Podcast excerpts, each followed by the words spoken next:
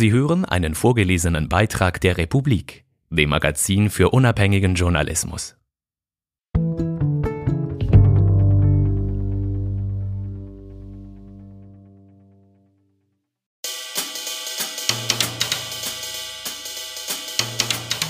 Die Kriege des 20. Jahrhunderts haben das Gesicht der Welt verändert. Und sie haben das Schicksal einer Familie geprägt. Die Ehre Albaniens. Ein wahrer historischer Kurzroman. Teil 1 von 2. Wie der Wischduma Gesandter eines Königs ohne Reich wurde. Von Michael Rüegg.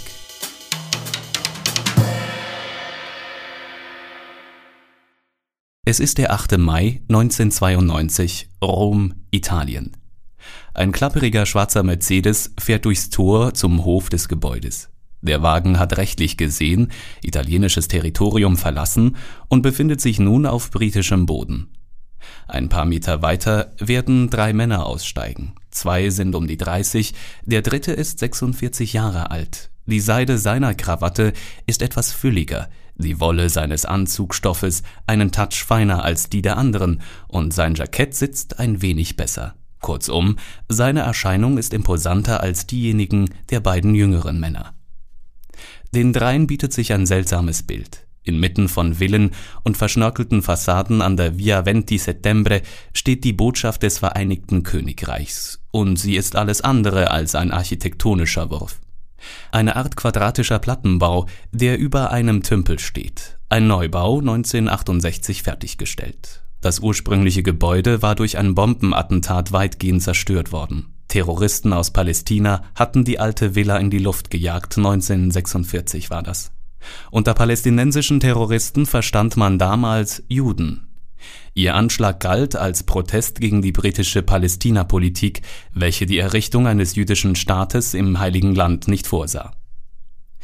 Im Innenhof des Botschaftsgebäudes kommt der erwähnte Wagen zum Stillstand. Die drei Männer steigen aus, die beiden jüngeren sind der albanische Vizeaußenminister und sein Botschafter bei der EU. Der dritte Mann ist ein Banker aus London und der Kopf der Dreierdelegation. Auf dem Treppenabsatz begrüßt Stephen Egerton, der britische Botschafter, seinen Landsmann mit den Worten Zitat Ah, Mr. Duma, Sie sitzen ja heute auf der anderen Seite des Tisches. Der Grund, weshalb sich an jenem Tag im Jahr 1992 Briten auf beiden Seiten des Konferenztisches in besagter Botschaft in Rom gegenüber saßen, ist kompliziert. Eine lange Geschichte. Sie erzählt nicht nur von sich selbst, sie umfasst ein ganzes Jahrhundert, das zwanzigste ein Säkulum der Weltkriege, der Polarisierung des Kampfes zweier Ideologien und letztlich der Versöhnung. Die Geschichte führt zurück ins 20. Jahrhundert, genauer ins Jahr 1908. Im heutigen Badeort Borsch an der albanischen Küste wird ein gewisser Derwisch Duma geboren. In eine Welt, in der eine andere Ordnung herrscht als die heutige. Britannien ist ein Weltreich, in dem die Sonne nie untergeht, respektive permanent aufgeht. Deutschland, Österreich, Ungarn und Russland sind Kaiserreiche. Und vom Balkan bis zum Persischen Golf, von Arabien bis an die Grenze Algeriens herrscht der türkische Sultan Abdülhamid II. von Konstantinopel aus. Sein Vielvölkergebilde, das Osmanische Reich, hat das Haltbarkeitsdatum längst überschritten. 1908, im Geburtsjahr von Derwisch Duma, verlieren die Osmanen die Kontrolle über Bulgarien. Als Derwisch vier Jahre alt ist, löst sich seine Heimat aus der Herrschaft Konstantinopels. Danach ist das Land mal mehr, mal weniger unabhängig und wird immer wieder zum Spielball fremder Mächte. 1925 ruft Albanien die Republik aus. Da ist Derwisch 17. Derwisch wächst auf in einem Land, in dem die Zeit stehen geblieben ist. Während in weiten Teilen Europas die Schornsteine der Fabriken aus dem Boden schießen und Großstädte zu Molochen heranwachsen, gibt es in Albanien kaum Straßen. Die Gesellschaft ist in Clans organisiert, Elektrizität kennt man vielerorts nur vom Hören sagen. Wichtigstes Transportmittel ist seit Jahrhunderten der Esel. In der jungen albanischen Republik wird ein gewisser Ahmed Sogu zuerst Ministerpräsident, kurz darauf, nach einer Regierungsreform, Präsident. Doch das reicht dem ehrgeizigen Staatsmann nicht. Er träumt von einer Monarchie mit sich selbst an der Spitze. Die meisten europäischen Herrscherhäuser haben sich von ihrem Thron verabschiedet, ein republikanischer Geist weht über den Kontinent. Doch Sogu ist Anachronist. Er krönt sich zum König und herrscht als Sog der Erste über Albanien. 1928 ist das. Ahmed Sogu, respektive seine Majestät König Sog der Erste und Letzte, ist ein korrupter Herrscher und nicht sonderlich beliebt. Dafür ist er zäh. Er überlebt nicht weniger als 55 Anschläge auf sein Leben. Bereits als Regierungschef wurde er im Februar 1924 beim Betreten des Parlaments zweimal angeschossen. Verwundet trat er ans Rednerpult und sagte, Zitat, nun diese Dinge passieren, machen wir keine große Sache daraus. Zitat Ende. Sog versteht sich keineswegs als rückwärtsgewandter König. Im Gegenteil, er hat die erklärte Absicht, sein Land radikal zu modernisieren. Er weiß, dass sich Albanien nicht aus eigener Kraft ins 20. Jahrhundert katapultieren kann. Also sucht er Hilfe. Zum Beispiel bittet er die Briten, das Polizeiwesen zu übernehmen und neu zu organisieren. Sog ist der Meinung, die könnten das besonders gut, schließlich administrierten sie ein ganzes Weltreich. In einer Obstplantage in Kanada sitzt derweil ein gelangweilter Mann mit dem Namen Sir Jocelyn Percy, Generalsekretär der Streitkräfte seiner Majestät im Ruhestand. Er hat die Welt gesehen, Truppen kommandiert, in den Offizierscasinos in Indien und im Nahen Osten an Gläsern genippt. Nun bietet ihm London den Befehl über die albanische Polizei an. So tauscht Sir Jocelyn die kanadischen Apfelhaine gegen ein Land, neben dem, wie er feststellen wird, Mesopotamien und Punjab wie Leuchttürme der Zivilisation aussehen. Da Sir Jocelyn zwar neuer albanischer Polizeikommandant ist, selber aber dummerweise kein Wort Albanisch spricht, wird ihm ein Sekretär zur Seite gestellt. Ein junger Mann, der fließend Englisch und Italienisch spricht. Aus dem Süden des Landes stammt er, dem heutigen Badeort Borsch. Soeben hat er den ersten Jahrgang der neuen amerikanischen Schule in Tirana absolviert. Der Mann ist eine hervorragende Wahl für die Aufgabe, nicht zuletzt seiner Intelligenz und seiner einvernehmenden Art wegen. Die Rede ist vom 19-jährigen Derwisch Stuma, dem wir bereits begegnet sind. In den folgenden fünf Jahren begleitet der junge Derwisch Sir Jocelyn in alle Winkel des Landes. Und der General ist nicht nur von Albanien angetan, sondern auch von seinem Sekretär. Er schlägt Derwisch vor, in England die Universität zu besuchen. Leider haben die vorangegangen politischen Wirren dem Familienvermögen der Dumas arg zugesetzt, so dass ein mehrjähriger Studienaufenthalt in London nicht zur Debatte stand. Auf Bitte von General Percy springt König Sog ein. Er gewährt dem jungen Derwisch ein Stipendium. Und so kommt es, dass Derwisch Duma 1932, abtretender Generalsekretär der königlichen albanischen Gendarmerie, zum ersten Mal englischen Boden betritt. Noch weiß er nicht, dass er dort nicht ganz aus freien Stücken fast den gesamten Rest seines Lebens verbringen wird.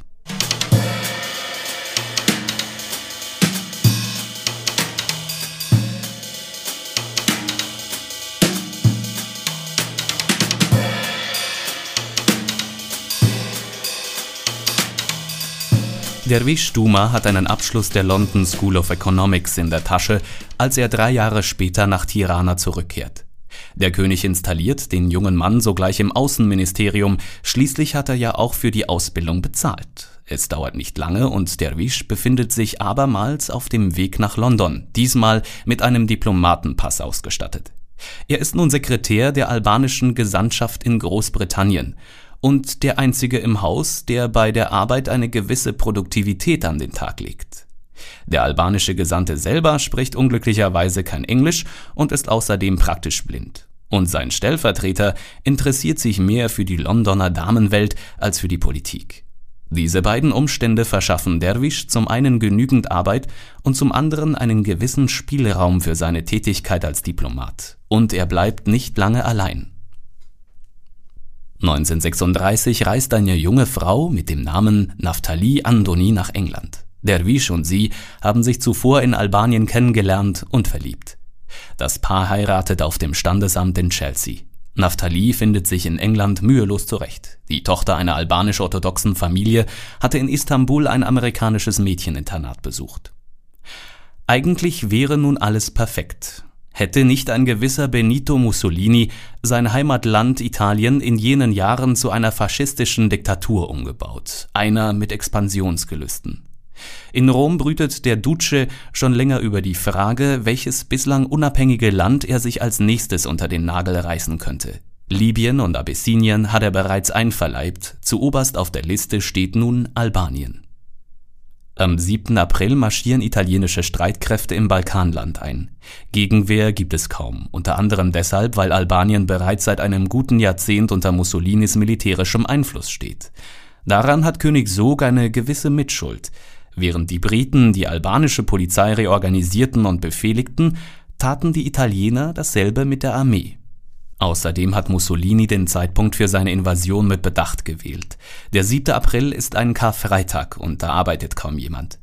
Während sich gleichen Tags also König Sog mit seinem 2000-köpfigen Hofstaat aus dem Staub macht, übergibt der Duce die albanische Krone seinem Souverän Vittorio Emanuele III. von Italien, der sie ohne jede Begeisterung entgegennimmt, war er doch seit je ein Gegner der Annexion Albaniens. Die albanische Gesandtschaft in London ist nun ziemlich verwaist. Der Blinde und der Schürzenjäger haben sich abgesetzt. Als letzter, der übrig bleibt, steigt der Wisch faktisch zum Chargé d'affaires auf, Vertreter einer Nation, die soeben von der Landkarte verschwunden ist. Damit ist auch Derwischs Diplomatenpass nur noch ein Stück Altpapier. Aus Tirana kommt der Befehl zurück nach Hause. Doch am Vorabend des Zweiten Weltkriegs denken die Dumas nicht daran, auf den Balkan zurückzukehren.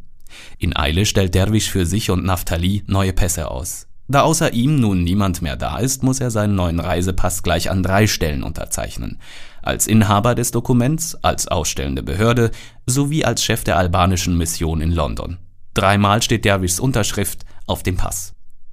Doch die Pässe lösen nicht alle Probleme der Dumas. Albanien ist nun Teil Italiens, Völkerrecht hin oder her.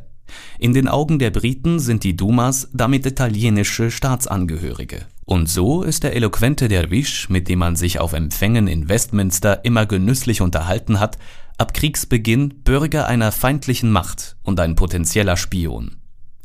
Die Nachteile dieses Aufenthaltsstatus wird das Paar später spüren, als sie während des Krieges in einem Dorf außerhalb Londons wohnen. Wenn Naftali im Nachbarort einkaufen will, muss sie sich jedes Mal auf dem örtlichen Polizeiposten abmelden. Nach einer Weile meint der Constable, Miss Duma möge bitte damit aufhören und einfach ihre Besorgungen erledigen. Auf dem Kontinent toben die Kämpfe. Derwisch und Naftali Duma bleiben vorerst im sicheren London respektive im einigermaßen sicheren London, denkt man an die deutschen Bomben und die Angst, Hitler könnte den Kanal überqueren. Doch Mussolinis Invasion hat Derwisch arbeitslos gemacht. Somit ist auch das Einkommen weg, auf das Naftali und er angewiesen sind. Der Ex-Diplomat muss sich auf Jobsuche begeben. Glücklicherweise gestaltet sich die nicht enorm schwierig. Derwischs Kontakte in die Gesellschaft öffnen ihm die eine oder andere Tür. Das verlockende Angebot der Anglo-Persian Oil Company für einen Posten in einem kleinen Fischerdorf am Persischen Golf namens Kuwait lehnt er jedoch ab. Beruflichen Unterschlupf findet er bei einem Papierfabrikanten namens Bowater. Im Nu übernimmt Derwisch den Posten des Leiters der Betriebe in Übersee, da der eigentliche Leiter zur Marine eingezogen wird. Wie schon in der albanischen Gesandtschaft steigt Derwisch Umstände halber rasant auf. Entsprechend leicht fällt es ihm, Verantwortung zu übernehmen. Die Betriebe in Übersee, die er eigentlich leitet, besucht er trotzdem nie, es ist ja Krieg. Die bereits erwähnten deutschen Bomben vertreiben so manches Unternehmen aus der Londoner City. Auch Firmenchef Bowater verlegt den Sitz des Unternehmens in sein Landhaus. Und so ziehen auch Derwisch und Naftali Duma von London weg, in ein Dorf namens West Horsley zwischen Guildford und Leatherhead, wo sie ein Bungalow mieten. Albanien existiert nicht mehr und die Dumas sind durch den Krieg von Freunden Englands zu dessen Feinden geworden. Doch in den Augen Großbritanniens kann man sowohl Feind als auch Freund sein. Das ist nicht zwingend ein Widerspruch. Schließlich, sagt man sich im Londoner Regierungsapparat, frohlocken die Albaner ja nicht gerade angesichts der Besatzung durch Mussolinis Armee. Und der Feind eines Feindes ist bekanntermaßen ein Freund. Also suchen die Briten den Kontakt zur, sehr übersichtlichen albanischen Gemeinde im Raum London. Die hat einen inoffiziellen Anführer, einen jungen Mann, der sich bestens auskennt. Die BBC hat damit begonnen, Radionachrichten in diversen Sprachen in die Welt zu senden. Die Übertragungen sollen den Widerstand der unterjochten Völker befeuern, auch unter den Albanern. Und wer ist geeigneter, zur Stimme der Exilalbaner zu werden, als der Wischduma So pendelt er nach seinem Feierabend beim Papierfabrikanten regelmäßig in die City, um im Radiostudio in Aldwych die zehnminütigen News auf Albanisch zu verlesen. Naftali kann sich nur mäßig für das Engagement begeistern, denn deutsche Flieger bombardieren regelmäßig die Bahnhöfe, an denen ihr Gemahl umzusteigen pflegt. Eine der Bomben verfehlt ihn knapp. Unter den wirklich sehr wenigen Radiolautsprechern Albaniens vernimmt man nun gelegentlich die Stimme Derwisch Dumas, der seinen Landsleuten daheim Mut macht. Im Hinterland kämpfen die Partisanen gegen die italienischen, später gegen die deutschen Besatzer. Doch wo ist eigentlich König Sog abgeblieben? Der Zufall will es, dass seine Majestät sich in London niedergelassen hat. Das mehr oder weniger rechtmäßige Staatsoberhaupt Albaniens ist erst nach Griechenland geflohen, dann nach Ägypten und ist schließlich in England gelandet. Dort residiert er mit stark geschrumpftem Entourage im Hotel Ritz. Allerdings kann er sich das Hotel nicht lange leisten. Er übersiedelt schon bald mit einem mickrigen Rest seines Gefolges in ein Haus in Henley on Thames. Derwisch und König Sog, beide exiliert, sehen sich von nun an regelmäßig. Sog ist des Englischen nicht mächtig und Derwisch bewahrt ihn gelegentlich vor dummen Fehlern, etwa als der König versucht, ein Päckchen Zigaretten mit einer 50-Pfund-Note zu kaufen, was der heutigen Kaufkraft von mehreren tausend Franken entspricht. Während König Sog und sein Ex-Diplomat Derwisch Duma in Henley on Thames über alte und neue Zeiten plaudern, bekommt Mussolini in Albanien langsam kalte Füße. Die Partisanen leisten ganze Arbeit, unterstützt durch britische Fallschirmjäger. Einige von denen begegnen sich nach dem Krieg übrigens als Abgeordnete im britischen Unterhaus. Offenbar ist der Partisanenkampf ein gutes Training für eine spätere Parlamentskarriere. Ironischerweise sollte Albanien schon bald wieder eine Monarchie werden, allerdings eine ohne König Sog, respektive ganz ohne König.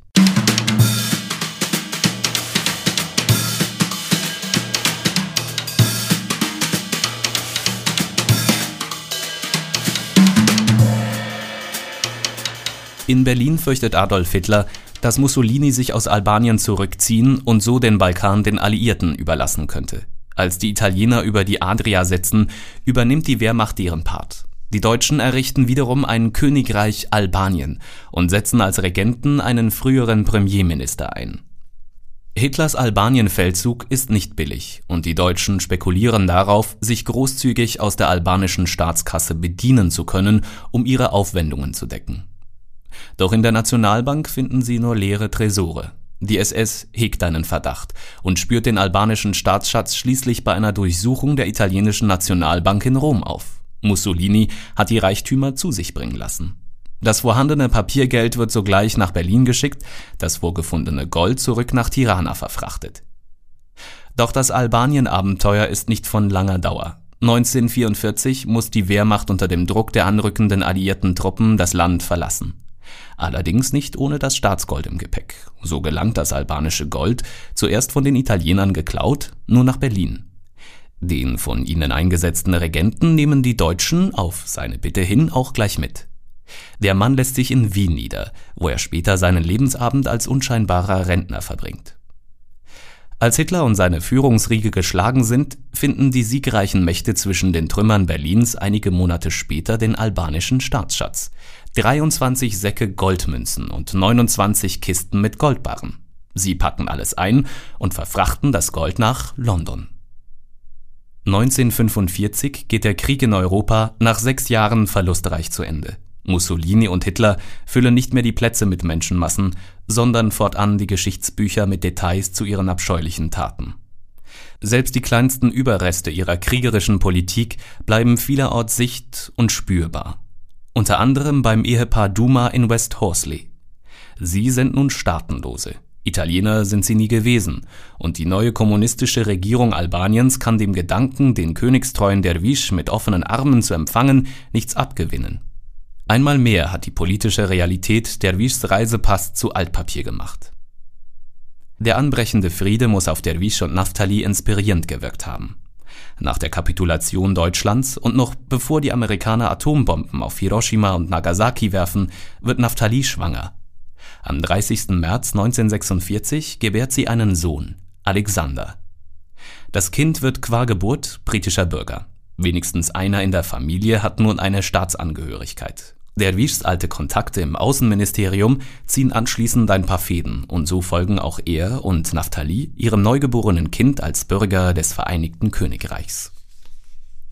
Während sich Baby Alexander in West Horsley zwischen Guildford und Leatherhead ganz hervorragend entwickelt, braut sich einige tausend Kilometer entfernt im Adriatischen Meer etwas zusammen. Ein Ereignis, das fast fünf Jahrzehnte später eine Kehrtwende in Alexanders Leben herbeiführen wird. Doch davon merkt der Kleine noch nichts. Er kackt fröhlich in die Windeln. Schauplatz der Ereignisse ist Korfu, eine Insel im Ionischen Meer und der westlichste Punkt Griechenlands. Italien liegt weit weg auf der anderen Seite des Meeres, Albaniens Küste hingegen einen Steinwurf entfernt. Die britischen Matrosen, die am Abend vor dem 22. Oktober des Jahres 1946 durch die Gassen torkeln, sind bei den Einheimischen gern gesehene Gäste. Kein Wunder, schließlich steht ein Kind der Insel kurz davor, die britische Thronfolgerin zu ehelichen. Der 25-jährige Marineleutnant Philip Mountbatten, im deutschen Original Battenberg, gebürtiger Prinz von Griechenland und Dänemark. Entsprechend freundlich sind die Seeleute empfangen worden, als tags zuvor die vier Kriegsschiffe im Hafen angelegt haben. Der Konvoi ist von Malta gekommen und auf einer Goodwill-Mission auf dem Weg nach Argostoli, wo sich die Schiffe mit dem Resten der Mittelmeerflotte vereinigen sollen. Einigen der Matrosen brummt noch der Schädel, ein paar sind erst bei Tagesanbruch aus Schenken herausgetorkelt. Die ganz Glücklichen schleichen vielleicht aus Schlafzimmern der einheimischen Jugend. Die Kriegsschiffe liegen ab und müssten, um ihren Kurs einzuhalten, eigentlich Richtung Süden fahren. Doch der Zerstörer HMS Sumaris und seine drei Begleitschiffe verlassen den Hafen gen Norden. Dorthin, wo man von Korfu aus praktisch die Hand nach dem albanischen Festland ausstrecken kann. Das Manöver findet nicht ohne Grund statt. Es ist ein Test, festgehalten in den Umschlägen, in denen die Befehle der Admiralität an die Kapitäne stehen. XCU steht auf den Kuverts. Exercise Corfu. An ihrer engsten Stelle ist die Straße von Korfu nur gerade zwei Kilometer breit. Damit liegt die Meerenge sowohl in den Hoheitsgewässern Griechenlands als auch in denen Albaniens. Es gilt damit das Recht auf freie Durchfahrt. Dieses hatten auch zwei britische Kriegsschiffe, die Orion und die Superb, ein paar Monate zuvor, im Frühling 1946, geltend gemacht. Doch dann eröffneten die Küstenbatterien auf albanischer Seite plötzlich das Feuer. Zwar schossen sie daneben, doch die königliche Marine war stinkwütend. Pikierte diplomatische Noten wurden ausgetauscht zwischen dem Vereinigten Königreich und dem neokommunistischen Albanien. Im Anschluss schrieb die britische Admiralität in einem Telegramm an den Oberbefehlshaber der Mittelmeerflotte, dass seiner Majestät Regierung zu wissen wünscht, ob die Albaner gelernt haben, sich zu benehmen. Die Durchfahrt der Sumaris und ihrer drei Schwesterschiffe soll diese Frage klären. Falls die albanische Seite das Feuer eröffnet, würden die Schiffskanonen zurückschießen, so der Befehl. Im Maschinenraum 2 der HMS Sumaris ist ein junger Mechaniker mit dem Namen F.W.H. Spiller am Werk. Eigentlich müsste er an diesem Tag im Maschinenraum 1 arbeiten, aber sein Kollege Willie Ford und er haben ihre Schichten abgetauscht. Um 14.53 Uhr vernimmt Spiller einen gewaltigen Knall. Er kommt aus der Richtung, wo Maschinenraum 1 liegt, von dort, wo sein Freund fortarbeitet. Die HMS Vollage, ebenfalls im Konvoi unterwegs, soll die Sumares abschleppen. Doch während des Manövers trifft auch sie auf eine Mine. Eine weitere Explosion, noch ein Loch im Rumpf eines Schiffes. Willie Ford und 43 andere Seeleute sterben an dem Tag auf den Zerstörern Sumares und Vollage. Weitere 42 Mann werden verletzt. Kein einziger Schuss ist abgefeuert worden. Albanien hat die Gewässer vor seiner Küste vermint. Das ist das Ende der Gespräche zwischen den Regierungen in London und Tirana. Zwischen keinen zwei Ländern bleibt der eiserne Vorhang die folgenden 45 Jahre blickdichter als zwischen dem Vereinigten Königreich und Albanien. Die Briten bringen den Vorfall vor den neuen Internationalen Gerichtshof und gewinnen. Damit ist nun klar, was mit dem Gold der albanischen Nationalbank geschehen wird, das einst nach Rom und Berlin geschafft wurde und nun in London liegt. Es soll bis auf weiteres im Westen verbleiben, bis Albanien für den Korfu-Zwischenfall gerade steht. Jetzt, da der eiserne Vorhang hängt, ist für Derwisch seine Heimat Albanien unerreichbar. Der Staatsschatz des Landes hingegen liegt, welche Ironie, nur ein paar Meilen von West Horsley entfernt Da ist er nun, Mr. Duma Senior. Im Osmanischen Reich geboren, treuer Diener des Königreichs Albanien. Erst Diplomat, dann Flüchtling, dann feindlicher Ausländer und schließlich Bürger Großbritanniens. Sodann Staatsfeind Albaniens. Er hat einst Papiere ausgestellt, nun verkauft er Papier für die Firma Bowater. Derwisch Duma ist bald 40 Jahre alt. Doch wenn er in den Spiegel schaut, erkennt er, dass sich das Gesicht Europas viel stärker verändert hat als sein eigenes.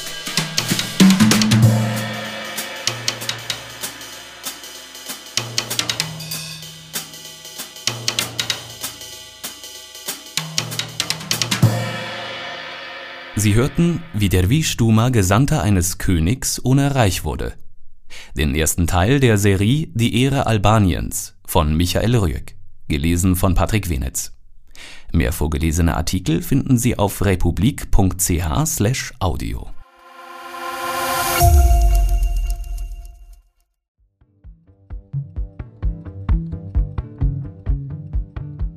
Hallo, Sie haben eben einen vorgelesenen Beitrag der Republik gehört. Unser Magazin ist komplett werbefrei und wir werden von unseren Leserinnen und Lesern finanziert. Noch viel mehr Hintergründe, Analysen und Reportagen finden Sie jeden Tag zum Lesen und zum Hören in der Republik App oder unter republik.ch.